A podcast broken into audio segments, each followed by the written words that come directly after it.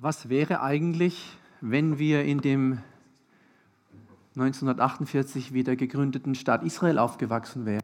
Wären wir dann in einer Synagoge möglicherweise? Was wäre, wenn wir in einem muslimischen Land aufgewachsen wären? Wären wir dann jetzt in einer Koranschule? Jetzt sind wir in einem christlichen Land. Ich nehme mal an, die meisten von uns aufgewachsen, befinden uns jetzt in einer christlichen Gemeinde in der KL4, in der Kirche in der Landwirtenstraße 4 und hören auf Dinge über diesen Bibelpunktabend und wir können eigentlich gar nichts dafür, dass es so ist, wie es ist. Mit diesen Gedanken begrüße ich jeden, der heute gekommen ist, zu diesem zweiten Bibelpunktabend hier in der KL4. Wir freuen uns, dass wir hier sein können und es ist der zweite Abend in dieser Bibelpunktstaffel hier in dieser ähm, Gemeinde. Das Thema ist Torah, Bibel und Koran im Vergleich. Letztes Mal haben wir schon ein bisschen was äh, Ähnliches gehört. Heute geht es um diese drei Bücher. Wir sind ja äh, in diesem Thema letztes Mal drin gewesen, vor 14 Tagen, dass das Judentum und das Christentum und auch der Islam sogenannte Buchreligionen sind. Und jetzt gucken wir ein bisschen in diese Bücher rein. Aber bevor wir das tun, möchte ich noch mal hinweisen auf den Überblick. Letztes Mal eben allgemein einige Informationen, Judentum, Christentum, Islam, heute eben dieses Thema.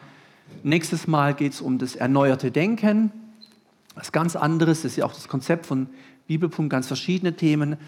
Und dann diese merkwürdige Abkürzung CSSSS. Und ich habe gedacht, ich könnte es dir heute Abend verraten. Was steckt hinter diesen Buchstaben? Aber ich verrate es nicht verrate es nicht, ich muss selber die Spannung aushalten. Ich möchte nur jeden ganz herzlich einladen, zu kommen und äh, überhaupt bei diesen Abenden dabei zu sein. Also das ist, ist keine Partei oder irgendwas, äh, hat schon viel mit Bibelpunkt zu tun, aber sehr spannend. Dann über die Entrückung, auch ein spannendes Thema. Die Gabe der Prophetie, Frauen in Leiterschaft, Fragezeichen und dann kurz vor Weihnachten, knapp eine Woche davor, genau eine Woche davor, etwas über die echte Weihnachtsgeschichte. Möchte noch zu Beginn beten und wenn es möglich ist, bitte ich kurz aufzustehen dazu. Vater im Himmel, wir danken dir für diesen Tag, den du gemacht hast. Und wir danken dir auch für diesen Tag, an dem du bei uns warst, bei all dem, was wir getan haben. Und ich danke dir auch jetzt für diesen Abend, an dem du wieder oder immer noch bei uns bist. Und wir bitten dich, dass du wirkst durch deinen Heiligen Geist, dass du mir hilfst zu sprechen und dass du uns hilfst zu hören, dass du uns offene Herzen schenkst bei diesem Thema heute Abend, dass wir einfach spüren, dass wir ganz eng an dir dran sind und du uns auch durch diese Dinge etwas vermitteln kannst. Wir geben dir die Ehre und wir danken dir, Herr, auch für jeden, der sich auch diese Zeit genommen hat, heute Abend hierher zu kommen, aus unterschiedlichen Kirchen und Gemeinden, um mit uns gemeinsam auf dieses Thema zu hören. Amen. Amen. Gut, dann äh, legen wir los. Das sind äh, heute fünf Punkte oder fünf Gedanken, über die ich was weitergeben möchte. Einmal klar etwas über die Torah, einmal, das wird aber ganz kurz sein, über die Bibel, das, liegt ja in der Natur der Sache, äh, das sollte vieles bekannt sein. Dann etwas über den Koran. Der vierte Punkt soll lauten, Probleme, insbesondere zwischen Bibel und Koran. Da tun sich doch erhebliche Probleme auf und es ist gut, wenn wir die wissen und kennen als Christen. Es gibt natürlich auch äh, Dinge, die problemlos sind. Ich werde auch was dazu sagen und dann am Schluss noch mal ein paar abschließende Gedanken zu diesem Verhältnis dieser drei Bücher zueinander. Ich habe ein Bild mitgebracht von so einer ähm, Schriftrolle, könnte man sagen. Die Torah möchte da ein paar Informationen zunächst weitergeben und dann auch noch etwas aus diesem dicken Buch vorlesen. Das ist nicht die Torah, das ist der Talmud. Ähm, und da werde ich gleich noch mal etwas sagen, warum ich den dabei habe und dass auch ähm, sehr Interessantes drin steht. Äh, und da will ich dann euch und Sie nachher kurz mit hineinnehmen. Zu diesem Buch, die Torah, dass man einfach weiß, was ist das überhaupt, ähm, was versteht man darunter. Sie gilt als das von Mose, dem Volk Israel überbrachte Gesetz Gottes, wie es in den fünf Büchern Mose, dem sogenannten Pentateuch, überliefert wird. Also Torah, Gesetz Gottes, fünf Bücher Mose. Ähm, wir kennen auch andere Begriffe, Genesis, Exodus, Leviticus, Numeri, Deuteronomium. Das sind so äh, andere Begriffe für diese ersten fünf Bücher Mose. Für Menschen, die sich an die Torah halten, und das sind nicht alle Juden. Wir wissen ja auch, da gibt es verschiedene Strömungen. Wir kennen teilweise solche Begriffe wie messianische Juden, es gibt die orthodoxen Juden, es gibt eine große liberale Fraktion, eine ganz starke atheistische jüdische Bewegung. Man höre und staune. Die nimmt sehr stark zu, in, auch im Staat Israel. Also Menschen, die atheistisch sind, die gar nicht glauben, dass es einen Gott gibt. Es ist erstaunlich dass für Juden, äh, dass man nicht glauben kann, dass es Gott gibt, aber es gibt eben auch dort diese Strömung. Und die Torah ist für Menschen, die sie äh, als, als Gesetz Gottes ernst nehmen, nicht nur Gesetz, sie ist die Lehre schlechthin. Also das ist absolute zentrale ähm, Lehre. Sie ist die schriftliche Offenbarung Gottes. Und da werde ich gleich noch ein bisschen was dazu sagen. Es wird nämlich gesagt, dass die Torah der göttliche Ursprung äh, ist, den Mose eben von Gott überliefert bekommen hat. Sie ist das Dogma des jüdischen Glaubens. Wir kennen vielleicht den Begriff Dogmatik, Dogmatiker, ja, wenn es um Glaubenslehre geht. Und für Juden ist eben hier ganz stark, also insbesondere und vor allem natürlich in orthodoxen Kreisen, die Torah ganz zentral ist, also die zentrale Schrift, diese fünf Bücher, der Pentateuch, die Torah als Dogma des jüdischen Glaubens. Also wenn man das anzweifelt, dann wird es in diesen Kreisen enorme Probleme geben. Die Torah ist absolut unersetzbar, die einzige vollständige Offenbarung Gottes. So wird das gesehen.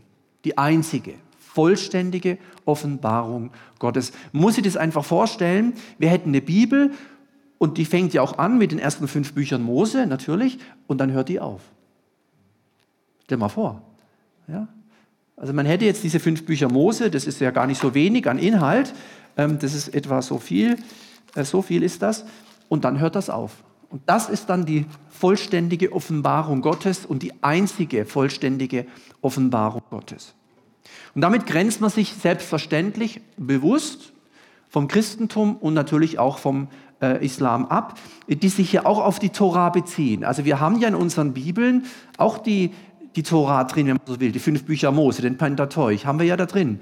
Und wir finden auch im Koran ganz viel ähm, aus diesen Texten, aber wir haben eben dann noch was dazu.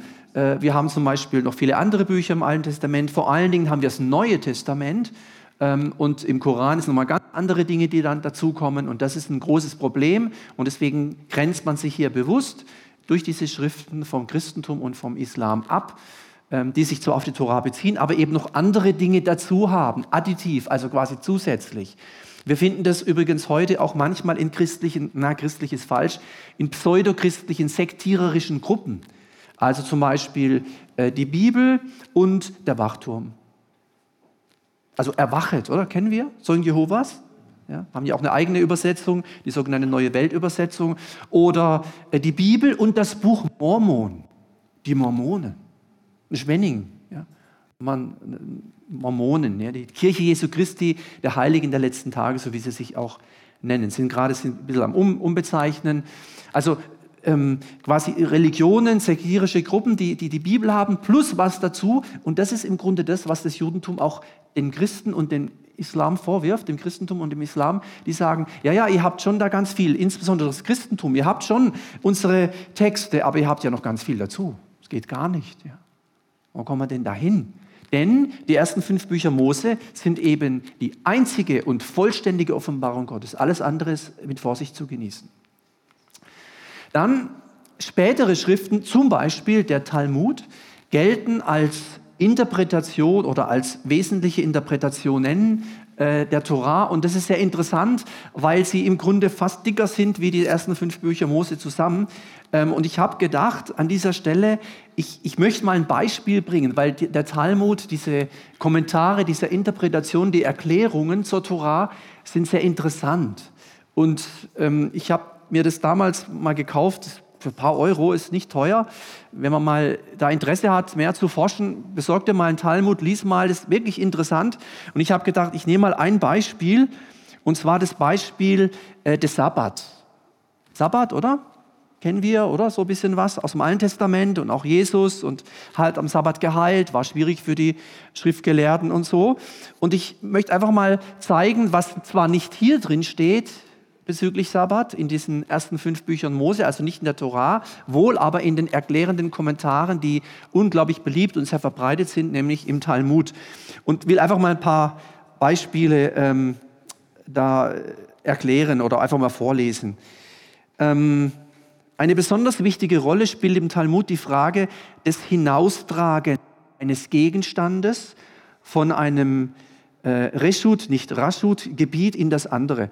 Es wird unterschieden zwischen einem, jetzt sind diese ähm, hebräischen Begriffe, Privatgebiet und einem öffentlichen Gebiet. Das Verbot des Hineintragens von dem Privatgebiet ins öffentliche Gebiet und umgekehrt ist zwar in der Tora selbst nicht enthalten, nicht enthalten, aber es wird im Traktat des Schabbat 96a auf folgende merkwürdige Art aus, ihrer, aus ihr abgeleitet. Wo geschrieben steht, dass man am Sabbat von einem Privatgebiet in ein öffentliches Gebiet nichts hinaustragen darf, heißt folgendes. Und dann wird ein Rabbi erwähnt und so, das lasse ich jetzt mal alles weg. Dann im Folgenden behandelte Fragen über das Hinaus- und Hinabtragen am Sabbat von einer Privatwohnung auf die Straße und umgekehrt erinnert lebhaft an die spitzfindigen Fragen der römischen Rechtslehrer und Scholastiker. Zum näheren Verständnis muss man sich folgendes Bild konstruieren.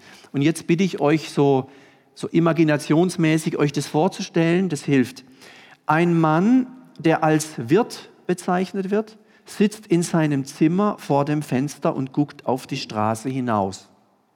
Draußen steht ein Mann, der der Arme genannt wird Dabei muss man nicht gerade an einen Bettler denken, es kann auch ein Briefträger oder ähnliches sein. Er wird nur deshalb so genannt, weil der Draußenstehende gewöhnlich arm ist. Man denke also, dass er dem Wirt einen Brief zu überbringen hat oder dass ihm der Wirt einen Brief übergeben will. Beides dürfen sie aber nicht tun, weil das Hinein- und Hinaustragen aus dem öffentlichen Gebiet in das Privatgebiet verboten ist. Dabei sind acht Fälle bei denen der Arme und der Wirt je eine Handlung begehen, möglich. Und ich lese einfach die acht Fälle vor, muss ich nicht merken. Erstens, der Briefträger steckt die Hand mit dem Brief in das Fenster hinein. Dadurch hat er noch keine Sünde begangen, denn er hat ja den Brief nicht hineingelegt. Der Wirt nimmt ihm den Brief aus der Hand, auch er begeht dadurch keine Sünde, denn er hat ihn ja nicht hineingetragen. Zweitens, der Briefträger steckt oder streckt die Hand mit dem Brief durch das Fenster und legt den Brief in die Hand des Wirts. Dann ist der Briefträger schuldig und der Wirt nicht. Der Wirt hat einen, drittens, der Wirt hat einen Brief zu befördern. Der Briefträger streckt die Hand ins Zimmer hinein und nimmt den Brief aus der Hand des Wirts. Auch hier ist der Briefträger schuldig und der Wirt nicht. Viertens, wenn ihm aber der Wirt den Brief in die Hand legt, dann sind beide unschuldig. Fünftens, der Wirt streckt die Hand mit dem Brief zum Fenster hinaus und legt ihn in die Hand des Briefträgers. Dann ist der Wirt schuldig und der Briefträger unschuldig. Sechstens, wenn nun aber der Wirt die Hand mit dem Brief aus dem Fenster streckt und der Briefträger ihm dabei den Brief aus der Hand nimmt, dann sind beide unschuldig. Siebtens, der Briefträger hat einen Brief in der Hand. Der Wirt streckt die Hand zum Fenster hinaus und nimmt den Brief aus der Hand des Briefträgers. Der Wirt ist schuldig und der Briefträger ist unschuldig. Achtens, wenn aber der Briefträger ihm den Brief in die Hand legt, dann sind beide unschuldig. Auf diese Weise können der Wirt und der Arme im Zimmer und auf der Straße je zweimal zwei Arbeiten am Sabbat verrichten, wobei, einer, wobei ein jeder viermal schuldig und viermal unschuldig ist. So. Und es zeigt einfach, wie komplex der Talmud, die zum Beispiel im in der Tora, im Pentateuch, in den fünf Büchern Mose dargelegten äh, Sabbatgebote kommentiert. Ja, das ist interessant, das einfach mal zu hören. Gemäß äh, Deuteronomium 4, Vers 2, also das fünfte Buch Mose, ist die Tora unveränderbar und das möchte ich mal vorlesen. Das kennen wir vielleicht sogar, diese ähm, Bibelstelle, ähm, 5. Mose 4, Vers 2. Da steht, ich lese ab Vers 1. Und nun Israel, höre auf die Ordnungen und auf die Rechtsbestimmungen, die ich zu tun lehre, damit ihr und hineinkommt und das Land in Besitz nehmt, das der Herr, der Gott euren Vätern, eurer Väter euch gibt. Jetzt kommt's. Ihr sollt nichts hinzufügen zu dem Wort, das ich euch gebiete, und sollt nichts davon wegnehmen, damit ihr die Gebote des Herrn eures Gottes haltet, die ich euch gebiete.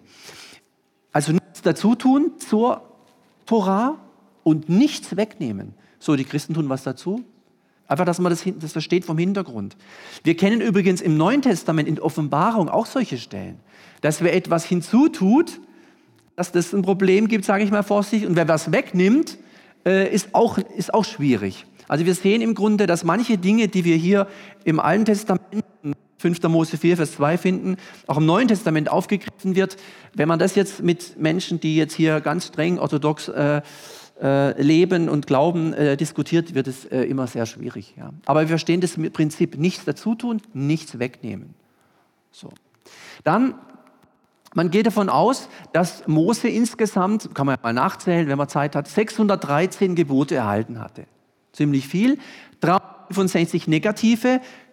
Du sollst das nicht machen. Du sollst nicht. Du sollst nicht. Mach das nicht. Tu das nicht. Und 248 positive. 613, dann wird gesagt, das sind 360 Tage Jahres plus 248 Körperteile des Menschen. Gell, darauf muss man erstmal kommen. Aber eben, so, so, dann passt es. Also das betrifft das ganze Leben, das betrifft den ganzen Menschen, ein Jahr für ein Leben, komplett, da bist du drin, bist du dabei. Auch sollen die 613 Gebote den 613 Buchstaben des Dekalogs entsprechen. Dekalog, zehn Gebote. Wenn man jetzt Hebräisch kann, können wir mal gucken, ob das so ist. Ja, ganz interessant, also auch fast schon eine Art jüdische Numerologie. Es gibt ja die, die Kabbalistik, oder? Die Kabbalah, die jüdische Geheimlehre, auch ganz spannend. Die arbeiten auch ganz viel mit so Zahlen, so mystische Geschichten und so. Äh, aber das ist jetzt heute Abend nicht ähm, das Thema. Fast alles wird von Gott äh, verziehen, nicht aber eine Vernachlässigung des Torahstudiums. Stell euch mal vor, wenn es bei uns Christen so wäre, dir wird eigentlich das meiste vergeben. Aber wenn du die Bibel nicht studierst, boah, ja, also das, ist, das zeigt, wie wichtig, insbesondere auch gerade im orthodoxen Judentum, das Studium der, der Schrift ist. Übrigens, da können wir etwas lernen. Aber ich sehe, hier sind Menschen da heute im Bibelpunkt, ja, die wollen, wir wollen ja, also viele wollen ja. Gell? Also es ist so wichtig, die Bibel zu lesen, die Bibel zu studieren. Und da würden eben die sagen, ja selbstverständlich, das, also Gott verzeiht dir viele Sünden, aber nicht eine Vernachlässigung des Torahstudiums. Studier die Schriften, ja. ganz, ganz wichtig.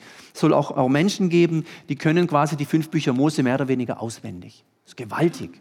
Ja. Ich weiß nicht, wie viel du auswendig kannst von der Bibel. Ja, das ist enorm. Ja, wenn Leute hier so stark drin sind, dass sie sogar Dinge äh, auswendig kennen können. Dann hier etwas zur Bibel, da sage ich nicht so viel dazu. Wir haben ja hoffentlich alle eine oder mehrere.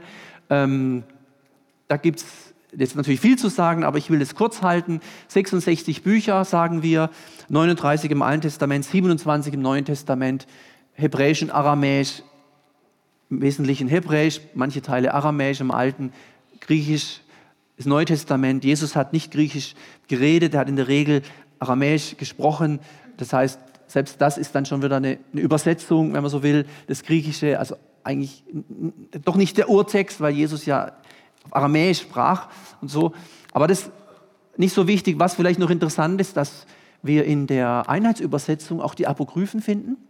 Ja, also die Zeit zwischen den Testamenten, Makkabäer und alle möglichen, mehrere Makkabäerbücher und was da alles ist. Ähm, da finden wir auch, wir hatten es kürzlich davon, ähm, auch den, den Engel der Heilung, Raphael. Kennst du den? Raphael. Raphael. El, Gott, oder? Rapha, Heilung, Gott, der heilt, Engel, Raphael. Das finden wir zum Beispiel auch in den Apokryphen und andere spannende Dinge, die wir dort finden. Aber Luther hat gesagt, sie sind, wenn man genau hinguckt, dem Wort Gottes nicht gleichzusetzen, aber nützlich zum Lesen. Und das würde ich jetzt einfach mal unterstreichen. Von daher bleiben wir dabei. Ähm, äh, sag mal, in evangelikalen Kreisen, gläubigen Kreisen weltweit wird davon ausgegangen, die Bibel hat 66 Bücher, 39 im Alten und 27 im Neuen. Sie ist die zuverlässigste Quelle, wenn es um Gott geht es um den Glauben an Gott geht. Es gibt nichts sichereres wie die Bibel. Ja, aber ich habe noch ein Buch gelesen. Ich habe gesagt, es gibt nichts sichereres. Ja, aber da hat jemand eine Offenbarung gehabt und Engel kamen zum Frühstück. Sage ich, egal. Es gibt nichts, was zuverlässiger ist wie das Buch der Bücher jetzt vom christlichen Hintergrund her. Ja, aber der, der eine Mann weckt immer Tote auf und der sagt, er hätte mal mit Paulus im Himmel und so. Lass. Dieses Buch, die 66 Bücher, sind das sicherste Dokument, das wichtigste und zuverlässigste Dokument, wenn es um Gott und den Glauben an Gott geht. Und es ist ein großes Vorrecht für uns in Deutschland und Europa, dass wir so freien Zugang haben zur Bibel. Ich kann nur ermutigen, immer wieder drin zu lesen. Am besten jeden Tag. Jemand hat mal gesagt, am besten noch bevor du aufwachst. ja. Also ist schon, ist schon wirklich gut so mit der Bibel. Glauben an Gott. Gott spricht durch die Bibel, Gott ist aber nicht die Bibel. Das ist auch wichtig. Also ich habe jetzt hier nicht Gott liegen. Das ist nicht Gott hier, nicht Gott in der Hand. Ja. Die Bibel starb auch nicht am Kreuz. Jesus starb am Kreuz. Aber es ist das wichtigste Dokument. Wir beten nicht das Buch an, wir beten Gott an. Aber wenn wir irgendetwas über Gott wissen wollen, dann ist die Bibel, also es gibt nichts Besseres und auch nichts nochmal zuverlässigeres. Es ist wirklich ganz entscheidend, das äh, hier festzuhalten. Ähm, und wir müssen da wirklich ein Stück weit drin leben als Christen, auch als Kirchen und Gemeinden. Wenn wir den Boden der Bibel verlassen, dann wird es einfach total unsicher. Das, wenn du äh, anfängst, irgendwo im, im Sumpf dich fortzubewegen, das ist unglaublich gefährlich. Da kannst du ganz schnell einsinken, hier ertrinken sogar, ja, Morast und Treibsand und so. Aber wenn wir auf dem, auf dem Fundament der Heiligen Schrift sind, dann sind wir mal da sind wir mal sicher, das ist ein zuverlässiges Fundament, da kann man echt drauf bauen. So. Ich weiß auch, dass manche Kirchen und auch die Kirchengeschichte mit der Bibel in der Hand zu unterschiedlichen Ergebnissen kamen. Aber das liegt nicht an dem Buch. Das liegt nicht an dem Buch. Das liegt an den Menschen. Was sie halt daraus gemacht haben. Man kann mit der Bibel ja auch alles Mögliche machen. Es gibt ja auch Sekten und Kulte, die auch die Bibel verwenden. Aber insgesamt kann man das wirklich festhalten. Gott spricht durch die Bibel. Sie ist das wichtigste und zuverlässigste Dokument für unseren Glauben. Es gibt verschiedene Schriftverständnisse und Auslegungsvarianten. Also die einen, die sagen eben, ähm, je, also je, jeder Satz, jedes Wort, jeder Buchstabe, jedes Jota, oder? Alles ist Gott gegeistet, so heißt es, inspiriert, ein Spiritus, Geist und so. Theopneustos steht mal da im Neuen Testament, von Gott eingehaucht. Ja? Äh, andere sagen, ja gut, man muss ein bisschen gucken, in welchem historisch-grammatikalischen Hintergrund es ist oder sogar historisch-kritisch. Also wir müssen erstmal wissen, wie das damals war, sonst können wir überhaupt nichts damit anfangen. Dann gibt es sogar Leute, die es alles tiefenpsychologisch auslegen. Da gab es mal einen Namen, Drewermann. Schon mal gehört? Drewermann.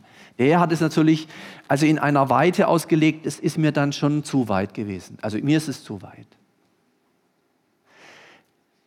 So nach dem Motto, die Auferstehungsgeschichte Jesu, das ist natürlich nicht wörtlich zu verstehen. Natürlich nicht. Weißt du, wenn du morgens aufstehst, so aus dem Schlaf erwachst, so aus dem Tod, so aus dem, dann ist das auch eine Auferstehung. Wir stehen jeden Morgen neu auf. Da sage ich, ja klar stehe ich Morgen neu auf, aber Auferstehung Jesu ist doch was anderes. Und da wird alles so, und wenn du dir so, so verloren vorkommst, das ist das Bild von Jona im Fisch. Er war natürlich nicht wirklich in einem Fisch, das ist doch nur ein Bild. Oder wenn du Depressionen hast, dann fühlst du, alles ist dunkel. Ja, wie Jona im Fisch. Das ist nur ein Bild, eine Metapher. Das war natürlich nicht historisch. Das ist alles so, das muss alles so in dem Fall jetzt tiefenpsychologisch und ja, so ausgelegt werden. Also das geht dann, finde ich, dann schon in eine sehr weite Richtung, also zu weit einfach, zu weit. Ja, wogegen jetzt solche Sachen wie hier, so die ersten Dinge, auch insbesondere historisch-grammatisch, dass man einfach sagt, wir wollen wissen, wie es damals war und wir wollen diese Texte gut verstehen. Auch von der Sprache, Sprachform und so, Semantik, Wortbedeutung, all diese Dinge, da kommen wir natürlich schon weit. Das stimmt. Ja, mit historisch kritisch ist manches auch äh, problematisch geworden, wo dann unterschieden wird zwischen dem echten Jesus und zwischen dem, den die Kirche quasi erfunden hat. Lauter solche Dinge. Historischer Jesus und dann den, an dem man glaubt und so. Das sind alles so un, nicht unproblematische Ansätze. Ähm, also es, es liegt nicht so sehr an dem, was da steht, sondern wie wir damit umgehen. Deswegen ein kleiner Tipp, wer da in der Richtung weitermachen will, eines der besten Bücher um Umgang mit der Schrift und wie man sie zu verstehen hat, finde ich, ist das von Gordon Fee und Douglas Stewart, effektives Bibelstudium. Das habe ich schon in meiner Bibelschulzeit, theologischen Ausbildung vor Jahren ähm, was davon gehört und es wird heute noch, natürlich in zigfacher Auflage jetzt schon, äh, immer wieder empfohlen. Gläubige, wissende Theologen, Auslegungskluge Köpfe, Auslegungsleute, die Christen, gläubigen Menschen in, in, diesem Buch erklären, auf was man achten muss, wenn man mit der Bibel umgeht. Man darf natürlich nicht einfach irgendeine Stelle für sich in Anspruch nehmen. So geht es ja nicht. Muss schon überlegen, Moment mal, zu wem sagt dann äh, der Esra das jetzt? Doch nicht zu mir, sondern zu jemand anderem. Ja, und solche Dinge. Aber dann auch der nächste Schritt eben, ähm, was hat es denn damals für eine Bedeutung gehabt und dann, was kann es heute für eine Bedeutung haben? Solche Dinge, um den sogenannten kulturellen Graben, auch der manchmal da ist, zu überspringen, zu übersteigen. Wir leben ja nicht im Jahr 50 nach Christus. Und viele Fragen, die wir haben, hatten die damals nicht. Und das ist nicht immer einfach, dieses Problem zu lösen. Aber solche gibt es ja wirklich auch richtig gute Bücher, helfen uns dabei, mit der Bibel richtig umzugehen, damit wir nicht in Auslegungsfallen tappen. So, also nur kurz das zur Bibel. Dann Koran. Äh, dieses Buch, Koran, der 114 Suren hat, Verse, Suren, so wird gesagt, und in etwa von der, vom Umfang her so dick ist das Neue Testament. In etwa. Es gab ja vor einigen, ich glaube vor einigen Jahren doch so ein bisschen diese Diskussion, wo, wo Leute in, auch in Villingen Koran verteilt haben, so, auf der, so in der Stadtmitte. So. Ja. Wäre mal interessant, was passieren würde, wenn Christen die Bibel verteilen.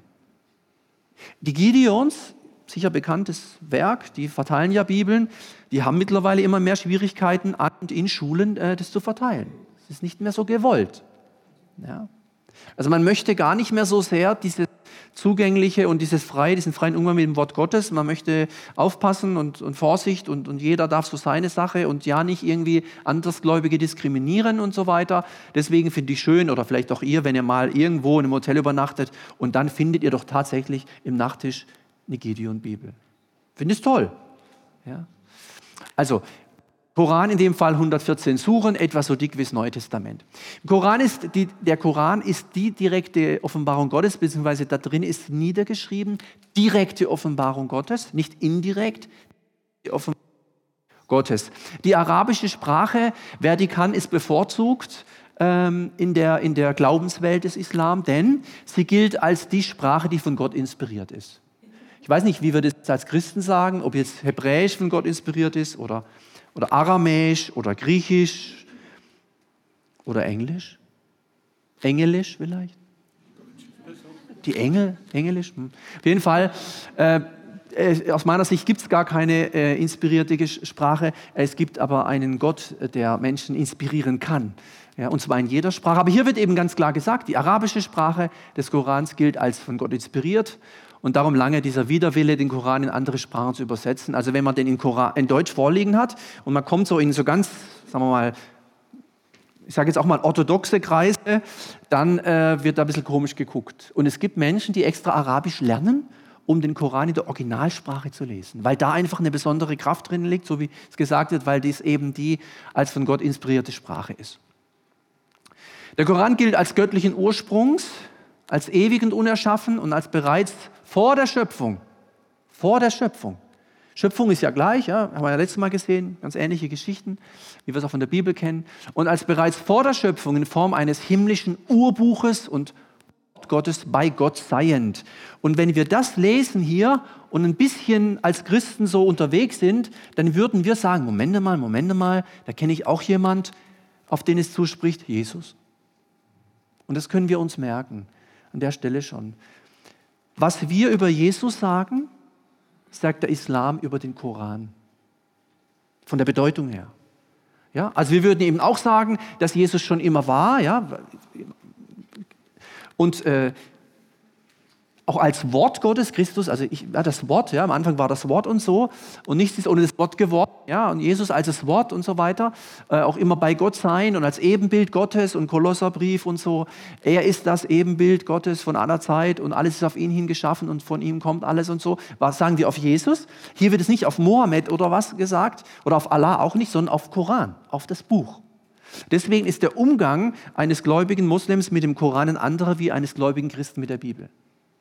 Das Buch wird jetzt nicht angebetet, aber sagen wir mal, verehrt.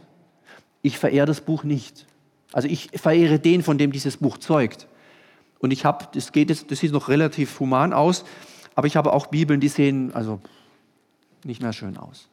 So zerflettert und, und Seiten fehlen und so. Natürlich vom Brauch oder wie eure auch, klar. Das wird es im Koran nicht geben. Also das, äh, es gibt, ich auch Bilder mitbringen können, es gibt auch so, ähm, So Vorrichtungen, wo man den dann so drauflegt, dass man ihn auch gar nicht, man wäscht sich auch die Finger und die Hände, bevor man den Koran. So, lauter solche Dinge. Vielleicht, vielleicht, können wir das nachher? Ja. Geh nachher, lieber hinterher. Ähm, also, Koran. Seine Botschaft ist direkt und ohne Veränderung an Mohammed übergeben worden. Da sieht man eben auch eine, so, eine, so eine direkte Linie und deswegen hat sie auch so, eine hohe, hat so einen hohen Stellenwert.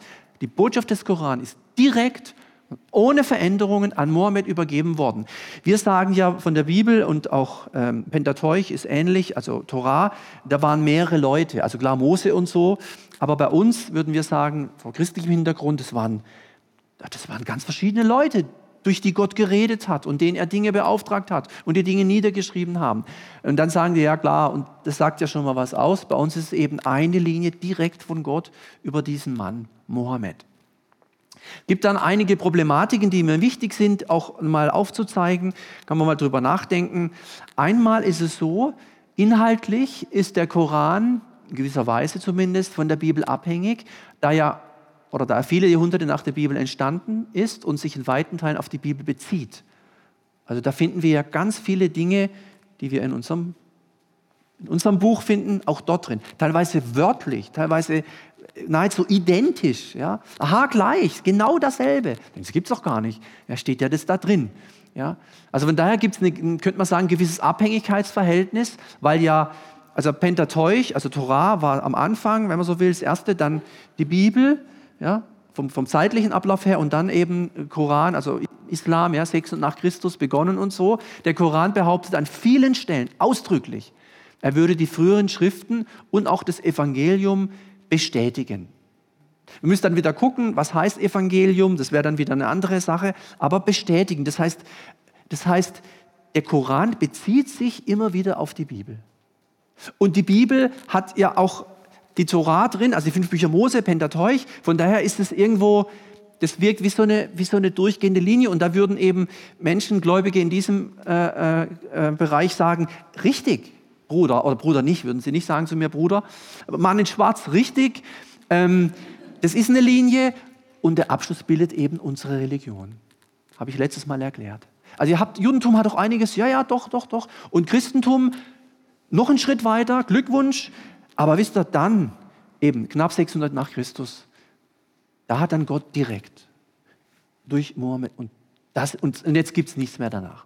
Und was natürlich stimmt, ist, danach kam jetzt, gibt immer wieder irgendwelche Gruppen, die auftauchen, aber natürlich keine große Weltreligion, die irgendwie noch erfunden wird. Da habe ich auch gar keine Bedenken, dass irgendwas noch kommen wird. Das sind tatsächlich diese drei abrahamitischen Religionen, diese Buchreligionen. Wir hatten letztes Mal ähm, darüber eben einiges gehört und sie sagen eben, dass wir beziehen uns darauf, aber wir, wir haben das dann vervollständigt. Also die, die letzte Auflage, wenn man so will, die dritte Auflage ist der Koran. Also, also das erste war das, ja, das zweite war noch ein, aber jetzt die, so der dritte Versuch ist jetzt wirklich der beste so. So wird man eben das sagen. Die Widersprüche zwischen Bibel und Koran, das habe ich letztes Mal schon angedeutet, und das ist ein Problem, äh, betreffen teilweise unglaublich wichtige Aussagen. Also nicht irgendwie Nebenschauplätze sind da betroffen, sondern es sind zentrale Glaubensaussagen und die kann man, so habe ich formuliert, inhaltlich, also aus meiner Sicht nicht überbrücken. Aus Sicht des Islams sind sie auch nicht überbrückbar. Es gibt aber einige christliche Leute, insbesondere im christlich-islamischen Dialog, die streichen ganz viel vom Christlichen weg. Also die, die drücken das irgendwie so, dass man irgendwie, ah, dass man halt doch irgendwie versucht, eine Brücke zu schlagen. Äh, das, also was ich da weiß und, und, und gelesen oder gehört habe, finde ich das also uh, schwierig, ganz schwierig. Also da, das finde ich problematisch, weil sich eben die Aussagen teilweise sowas von widersprechen und auch ausschließen. Also ich habe noch niemand getroffen. Natürlich, man kann zum Beispiel sagen, wir legen die Bücher weg und wir haben uns alle lieb. Nehmen wir uns an der Hand, gehen ins Vaterland und so. So soll es uns halt ergehen, irgendwie noch ein frommes Lied dazu. Also ich kann natürlich mit diesem Argument der Liebe alles wegwischen. Das ist ein Totschlagargument. Das ist ein Totschlagargument, das aus meiner Sicht unzulässig ist. Es ist nicht ehrlich, das ist nicht redlich zu sagen, wir legen die Bücher weg, wir lieben uns alle. Gott ist auch Liebe. Also, wenn wir uns lieb haben, Liebe verbindet, Lehre trennt, Liebe verbindet, Religion trennt, wir lieben uns und dann ist gut. nicht weit von uns ist ja das buddhistische Zentrum. Wenige Meter, sage ich jetzt mal, ob nicht mir jetzt hören, aber ich habe nichts gegen Buddhisten. Und Buddhisten haben auch nichts gegen mich, das ist toll. Die haben nämlich gegen niemand was in der Regel. In der Regel gibt es auch Ausnahmen. Äh, aber, aber das ist nicht die Botschaft der Schrift. Nicht die Botschaft der Schrift. Die Botschaft der Schrift ist nicht Liebe um jeden Preis. Und wenn die Bibel sagt, Gott ist Liebe und wenn der Liebe bleibt, bleibt in Gott und Gott in ihm, dann heißt es nicht, dass man Liebe und Wahrheit gegeneinander ausspielt. Und wer ist die Wahrheit? Jesus ist die Wahrheit. Immer und immer wieder wird sich Jesus drehen müssen. Und da wird es dann eben spannend, auch in diesen Diskussionen. Und darum, aus meiner Sicht, kann man bestimmte Dinge also vielleicht kommt mal irgendjemand auf eine unglaublich tolle Idee, aber man hat da jetzt schon viel versucht. Übrigens, die Christen gehen ganz weit anderen entgegen. Jetzt von, sagen wir mal, konservativ-islamischer Sicht kommt man da nicht so viel entgegen. Ähm, aber das hat auch äh, andere Gründe. Ich will noch ein paar Beispiele nennen. Die Aussagen des Korans beziehen sich ausdrücklich auf das Buch und die Schrift der Christen. Das Buch und die Schrift der Christen. Das heißt, man nimmt immer, so habe ich es hier geschrieben, Bezug oder der Koran nimmt also auf den geschriebenen Text der Bibel Bezug und nicht etwa auf die gesprochene Lehre Jesu, wie manche Muslime meinen, und dabei zugleich unterstellen, die Lehre Jesus sei anders als der geschriebene Text der Evangelien. Also wir sagen doch, was wir von Jesus wissen, ja, das können wir halt nachlesen in Evangelien, oder? Dass natürlich Jesus mehr gesagt hat, ist ja selbstverständlich. Wir haben ja nur ein äh, paar Seiten über 33 Jahre knapp und drei Jahre Dienst. Selbstverständlich kann man da nicht alles wissen. Und deswegen gibt es ja auch Legenden, Mythen und alle möglichen Ideen, was Jesus noch so alles gesagt haben soll und mit wem er dann Kinder hatte. Und da gibt es ja ganz tolle, spannende Filme, Dan Brown und so, Da Vinci Code, ganz spannende Ideen. Das Problem ist aber, das ist halt historisch gar nicht haltbar. Und äh, weil wir Menschen immer gern tolle Geschichten haben, werden halt dann Legenden erfunden und so weiter. Ich hatte das letztes Mal schon erwähnt. Stichwort Laubsägen, da ja mit Fisch und Taube aus Ton getöpfert Jesus und dann bläst er sie an und flattert sie davon. Tolle Geschichten, aber das sind einfach äh, Legenden, Mythen, das ist nicht historisch. Das heißt, Gott traut den Christen zu, dass das, was wir über Jesus aus den Evangelien wissen, reicht. Mehr brauchst du nicht. Du brauchst keinen Jesus, der dann von irgendwelchen Esoterikern, da gibt es ja auch ganz große Christusgeschichten, wer da was, wo, wie was gesagt hat, brauchst du nicht, reicht, ist nicht nötig. Die, die Bibel und Gott selber traut uns zu, dass, die, dass das, was wir in den Evangelien finden, ausreicht und dass da nicht noch was dazukommen muss. Ganz wichtig. Auch keine Offenbarungen, neue Ideen oder so. Das, was wir da drin finden, reicht. Amen? Reicht. Müssen wir dabei bleiben. Es gibt auch christliche Bewegungen, die versuchen, das eigene Buch also christliche Bewegungen, die versuchen, das eigene Buch, die Bibel, so zu relativieren, aufzulösen, ein paar Dinge rauszunehmen.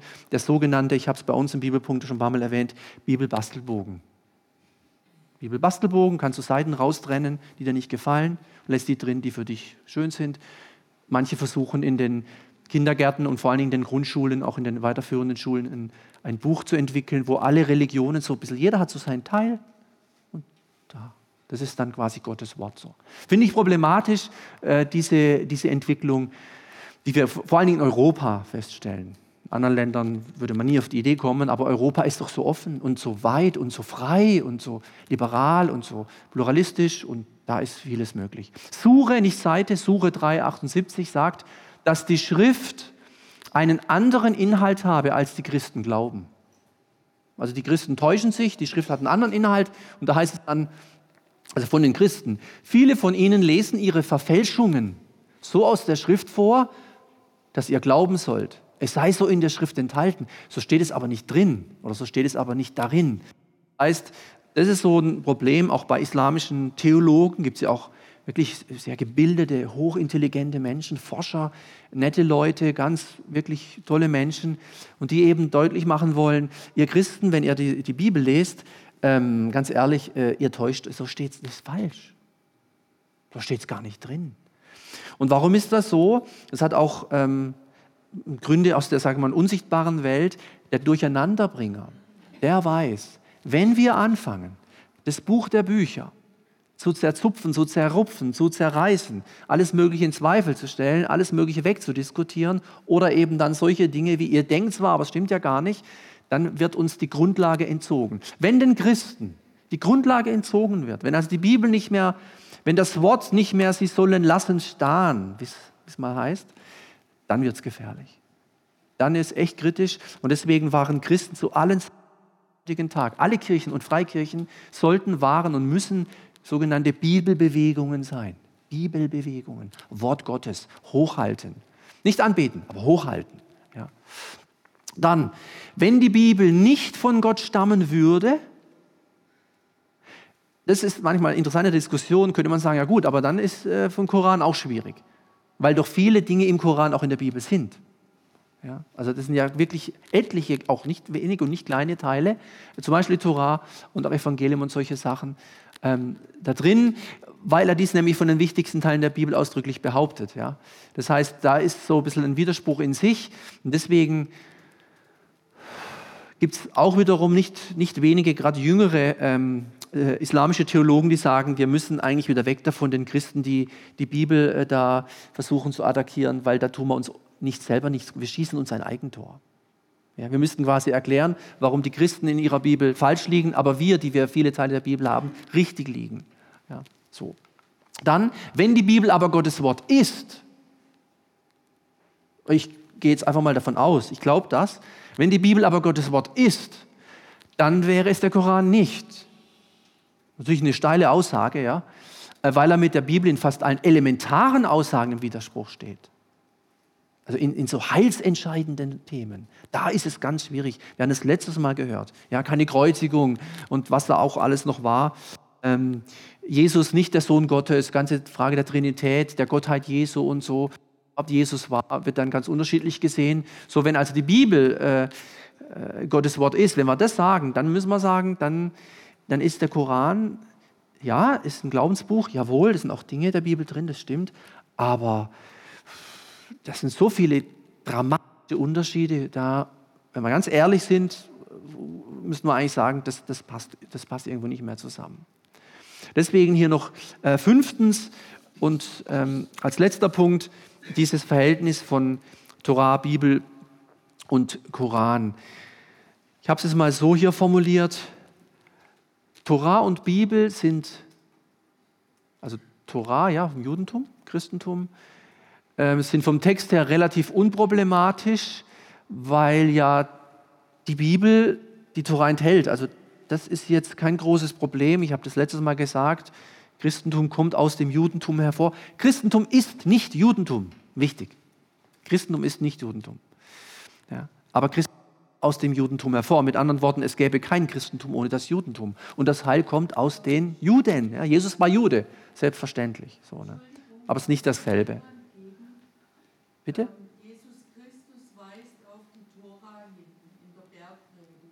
Genau. Genau. So, also Tora und Bibel sind unproblematisch vom Text her, weil ja die Bibel, ja, das Alte Testament, die Tora beinhaltet, ist gar keine Frage. Der Koran setzt sich an vielen Stellen deutlich davon ab, sowohl von der, den fünf Büchern Mose, nicht in allem, aber in einigen und in wesentlichen äh, äh, Stellen äh, und natürlich von der Bibel auch in dem eben zum Beispiel gesagt wird, dass quasi nachdem die Bibel längst mehr oder weniger abgeschlossen war, dann doch noch der Koran als Abschluss die Offenbarung Gottes dann vermittelt hat. Und das macht es natürlich schwierig. Mit anderen Worten, sowohl das Judentum als auch das Christentum haben es nicht ganz geschafft, aber der Islam hat es geschafft. Da ist jetzt wirklich alles dabei. Mehr brauchen wir nicht mehr. Und das ist natürlich auch ein Grund, warum der Islam unbedingt möchte, ähm, dass Menschen äh, Muslime werden. Ist ja klar. Das ist auch verständlich ja, aus ihrer Sicht. Ja. Aber nicht vergessen, das Christentum will auch, dass Menschen Christen werden. Ja, und wir haben letztes Mal gesehen, in der Geschichte gab es auch vor christlichem Hintergrund auch ganz düstere Zeiten, die wollen wir nicht wieder zurück. Da ist das Judentum anders. Also jüdische Missionare, die musst du erstmal suchen. Ein ganz anderes Konzept, was dahinter steht, was dahinter steckt. Also der Koran setzt sich an vielen Stellen deutlich von Torah und Bibel ab, indem gelehrt wird, dass der Koran der Abschluss der Offenbarung Gottes an die Menschen darstellt. Damit würde das gesamte Konzept der biblischen Heilsgeschichte hinfällig und es bliebe letztlich allen Menschen nur eines. Hier steht Muslim zu werden. Das geht übrigens ganz einfach. Ähm, Das könnten wir innerhalb von nicht mal 60 Sekunden. Du musst einfach dieses klare Bekenntnis aussprechen und dann bist du erstmal dabei. Und zwar auf Lebenszeit. Das wiederum erklärt, warum Leute, die äh, konvertieren, also die jetzt wirklich, sagen wir mal, Jesus entdecken und, und die Bibel und Gott und, und diese ganzen biblischen Wahrheiten und dann sagen, ich möchte Christ werden, in manchen Ländern unglaublich unter Lebensgefahr stehen. Weil man kann gar nicht, das ist gar nicht denkbar. Du bist auf Lebenszeit, du bist bis zu deinem Tod äh, Muslim, jetzt fängst du da an Christ, das gibt es nicht, das geht gar nicht. Ja? Dann ist es natürlich schwierig und teilweise eben lebensgefährlich. Man liest da ja manchmal äh, äh, diese Dinge. Also biblische Heilsgeschichte, ja? also was Jesus getan hat und die Erlösung der, der, Menschheit und diese ganzen Dinge, Sündenfall, ja? all diese Wege, wie, wie Menschen wieder zu Gott finden.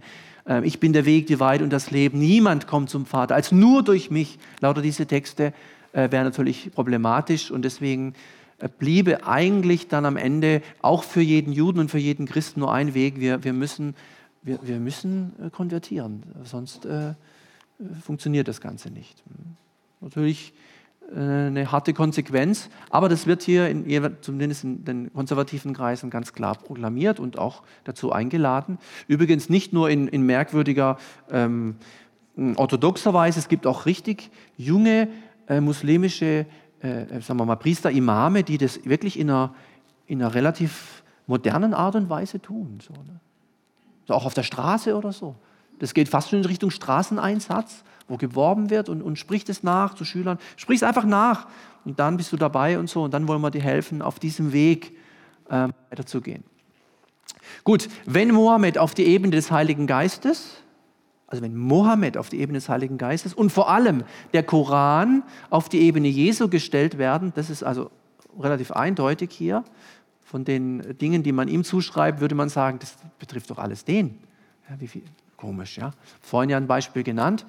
Äh, dann wird natürlich die Beantwortung folgender Frage spannend, aber die werde ich heute Abend nicht beantworten. Ähm, nur ein paar Gedanken, äh, nämlich, ähm, Glauben jetzt eigentlich Juden, Christen und Muslime an denselben Gott? Das ist natürlich eine spannende Frage. Die einen würden sofort sagen, natürlich nicht. Und andere würden sagen, ja, selbstverständlich. Ja, und das ist ja komisch, dass man so eine unterschiedliche äh, Varianz an Antworten hat. Und da nur ein paar, ohne das jetzt äh, zu beantworten, nur ein paar Gedanken. Ähm, auf der einen Seite äh, kann es ja nicht sein, dass es derselbe Gott ist. Auf der einen Seite ist es völlig unmöglich, weil wir ja sehen, die Bibel spricht ja wenn Judentum über Gott reden oder Christen über Gott reden und der Islam über Gott redet, von ganz verschiedenen Dingen. Manches ist ähnlich, vieles ist unterschiedlich. Und die Unterschiede machen deutlich, es kann nicht dasselbe sein. Es müssen verschiedene sein. Gleichzeitig müssen wir sich fragen, wie viele Götter gibt es eigentlich? Die Bibel lehrt, es gibt nur einen Gott. Das, also, da bin ich fest davon überzeugt, dass es nicht mehrere Götter gibt. Es gibt mehrere Götzen. Es gibt Menschen, die Dinge als, als Götter verehren. Man kann ja aus allem einen Gott machen und, und alles. Also das ist, die Bibel lehrt ganz klar, dass einen, einen Gott gibt, einen Schöpfer. Die Frage ist natürlich jetzt die, ja, wenn es nur einen Gott gibt, also wenn, vielleicht glaubt jetzt jemand, es gibt fünf Götter oder zwanzig oder drei oder was, ich glaube, es gibt nur einen Gott einen Schöpfer des Universums. Ich glaube, dass dieser Gott sich offenbart, Gott Vater, Gott Sohn, Gott Heiliger Geist. So. Also ich habe dieses biblische Modell, äh, was wir in der Bibel auch kennen, glaube dass so, wenn es also nur einen Gott gibt, dann müsste man ja fragen, ja, Moment mal, hier würde man wahrscheinlich noch relativ viele Verbindungen finden. Also der Gott Abrahams, Isaak und Jakobs ist auch mein Gott. Also selbstverständlich. Spannend wird es nur, wenn jetzt äh, muslimische Mitbürger sagen, ja, logisch, wir haben den gleichen. Wir sagen Ismael, aber im Grunde Abraham, selbstverständlich. Wir glauben an den gleichen Gott. Das ist doch völlig klar oder so. Und da merken wir eben, dass das gar nicht so einfach ist. Es kann auch sein, aber das sage ich jetzt nur in Kann-Form, es könnte auch sein, dass es folgendermaßen ist, dass es gar nicht so entscheidend ist, ob es mehrere oder einen Gott gibt, sondern dass es entscheidend ist, ob man den Weg zu Gott kennt. Dann wiederum würde man sagen, der Weg zu Gott, und da ist die Bibel viel klarer wie das Judentum und viel klarer wie der Islam, äh, ist relativ deutlich beschrieben. Da hat nämlich einer gesagt, ich bin von Gott gekommen, ich bin sein Sohn und weil ich der Sohn bin vom Vater, kann jeder, der an mich glaubt, zum Vater kommen. Also ich bin der Weg, die Wahrheit und das Leben. Niemand kommt zum Vater als nur durch mich. Das hieße quasi, wenn das Judentum, ich habe das letztes Mal erklärt, eine, sagen wir mal, eine andere Sicht hätte über diesen, über diesen Jesus, über diesen Jeschua, über diesen Sohn des Zimmermanns. Und wenn im Islam Jesus nicht einfach nur ein toller, wirklich hochgeschätzter Prophet ist, sondern auch, wie auch dort gesagt werden würde, ist der Sohn Gottes, es ist einer, es gibt tatsächlich die Christen, wir können es nicht glauben, aber die Christen haben wirklich recht mit der Dreieinigkeit, da ist was dran, dann würde quasi, egal von welcher Seite, übrigens betrifft es auch andere Religionen noch, die es noch gibt, äh, wenn Leute Jesus erkennen als der, der er ist, dann ist es für jeden möglich, zu Gott zu kommen. Verstehen wir? Das ist das, was auch die Bibel im Neuen Testament mehrfach sagt, wo, wo, wo Paulus lehrt, dass die Grenzen runtergehauen werden, die Mauern werden niedergerissen. Juden, Heiden, Griechen, was auch immer, wo er herkommt. Männer, Frauen, also ganz merkwürdige Stellen. In Christus fallen die Mauern, in Christ, aber in Christus. Nicht in einer Religion, nicht in einer Kirche, in Christus. Es sei denn, die Kirche ist auf Christus gegründet. Und so soll es auch sein. Die Kirche Jesu, deswegen sagen wir immer Gemeinde Jesu, das wird es im, im, im, Judentum nicht geben, das wird es im Islam nicht geben. Und dann würde man Folgendes wieder feststellen, die, die zuerst da waren, die die großen Vorzüge hatten, das alte Volk, Bundesvolk oder Israel und die Religion, die nach dem Christentum kam, also Islam und so, die müssten, also das sind alles kann, kann, kann, kann. Das könnte dann so, wenn die einen Schritt auf die, die jetzt halt, ist halt so, zufällig, in der Mitte wären, nämlich das Christentum, das ist wirklich so historisch, ist in der Mitte. Also Christus in der Mitte quasi. Ne? Aber weißt du, wenn Christus in der Mitte ist, dann funktioniert es. Dann würde tatsächlich echter Friede kommen, weil Christus ist der Friedefürst. Alles andere äh, wird zu Religionskriegen führen, alles andere wird zu weiß was ich was führen. Und deswegen, ich weiß, da gibt es unterschiedliche Meinungen, aber ich ermutige Menschen, egal mit wem du redest, versuch irgendwann einmal, so voller Freude und Liebe und Wertschätzung natürlich, mal auf deinen Erlöser zu kommen. Nicht doch mal über Jesus. Auch, nicht nur, aber auch. Nur Gott allein reicht nicht. Also ähm, Gott ist für viele, Gott ist, ja, was ist ein Gott? Aber Jesus ist ganz konkret. Ja, und in Jesus haben sich die Geister geschieden in 2000 Jahren Kirchengeschichte. Und Christen haben auch Fehler gemacht und Juden haben Fehler gemacht und im, und im Islam wurden Fehler gemacht. Aber diese Frage, letztlich wird sie Gott beantworten. Der, der weiß es am besten. Wir können uns da nur mühsam rantasten oder so. Ich persönlich würde mich nicht wundern, wenn, so wie man es hier sieht, Juden, Christen, Muslime, wenn der Weg darüber, also wenn hier in Christus äh, wieder mal, ich, kann's, ich weiß gar nicht, das ist verrückt, ja, seit 20 Jahren immer das Gleiche, am Schluss muss ich immer sagen, die Lösung ist in Jesus. In Christus ist die Lösung. Christus allein. Wirklich. Auch für andere Religionen. Und solange das nicht ist, kann auch Papst Franziskus und alle möglichen Leute, alles mögliche Unternehmen, auch der christlich-islamische Dialog und, und messianische Gemeinde, alles Mögliche, kann man alles machen, ist alles nett und gut und vieles segensreich, aber in Christus ist die Lösung. Nehmen wir das mit von dem Abend, auch wenn wir mit Menschen sprechen, nur Mut, keine Angst, vielleicht nicht gleich am Anfang, aber mal schauen, insbesondere mit, mit Muslimen, die Jesus sehr schätzen, ist überhaupt kein Problem aus meiner Sicht darüber zu sprechen, vielleicht nicht gleich mit der Dreieinigkeit anfangen, einfach mal mit Jesus anfangen. Jesus, Jesus, Jesus, immer wieder mit Jesus oder so. Und dann mal schauen, ähm, was geschieht. Das war es gewesen, ein paar Gedanken. Ich möchte noch zum Abschluss beten. Bevor ich das tue, ein Hinweis. In zwei Wochen geht es hier weiter. Herzlich willkommen zum Thema erneuertes Denken. Diesmal nicht in Bezug auf Judentum, Christentum, Islam, sondern mehr in Bezug auf uns als gläubige Menschen. Da gibt es ja einige tolle Bibelstellen. Äh, wir laden herzlich ein, dabei zu sein, freuen uns, wenn wir hier sein können. Danken dir, Jesus, für diesen Abend, danken dir für dein Wort, danken dir auch für den Einblick in diese Bücher von anderen großen und bekannten Religionen. Und wir sind Menschen und wir machen uns Gedanken darüber. Du bist Gott. Du musst dir keine Gedanken machen. Du staunen wir über deine Größe. Wir staunen über deine Macht. Und wir spüren, wenn wir so reinhören in diese Themen, dass es doch letztendlich immer und immer wieder auf deinen Sohn rausläuft. Scheinbar ist da was dran, dass Christus das Ebenbild des lebendigen Gottes ist. Und wenn Menschen diesen Jesus Christus erkennen, egal woher sie kommen, egal was sie bisher geglaubt haben, Egal, was für ein Gottesbild sie hatten oder was für ein Gottesverständnis. Wenn Christus erkannt wird, dann hat man das Wichtigste erkannt im Leben. Und ich unterstelle und ich glaube, dass viele heute Abend unter uns und auch die, die das am Internet hören, dass sie Christus erkannt haben. Und Herr, wir möchten dir sagen, dass wir uns von ganzem Herzen glücklich schätzen können, dass das so ist. Wir haben es nicht verdient. Es ist pure Gnade, begriffen zu haben, wer und was Jesus Christus ist und getan hat für uns.